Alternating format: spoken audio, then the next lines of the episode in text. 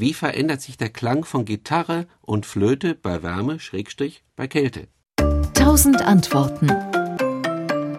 Vielleicht kann man es veranschaulichen, wenn man sich vorstellt, was passiert, wenn Instrumente aus dem kalten Raum oder aus der Kälte in einen wärmeren Raum kommen. Bei den Streichinstrumenten passiert Folgendes. Bei den Streichinstrumenten, da klingen ja die Saiten und die Saiten, wenn die sich erwärmen, dehnen sie sich aus und sie werden damit schlaffer. Sie sind nicht mehr so stark gespannt. Dadurch wird der Ton tiefer.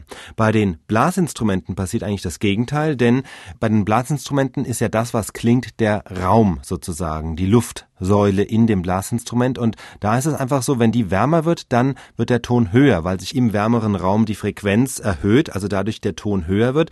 Und dadurch kommt es eben zu diesem Phänomen, dass wenn ein Orchester aus dem Kalten ins Warme kommt, dass die Streicher dann immer tiefer werden am Anfang und die Bläser immer höher, bis sich dann sozusagen alles eingestimmt hat und die Bläser ihr Instrument warm gespielt haben und dann kann man nochmal ordentlich stimmen, aber das braucht eben eine Weile, bis man dann wirklich sauber gestimmt ins Konzert geht. Also man muss dann auf jeden Fall bei Zupf- und Streichinstrumenten, Gitarre und Geige muss man nachstimmen. Völlig klar, genau, ne? Ja. SWR Wissen. Tausend Antworten.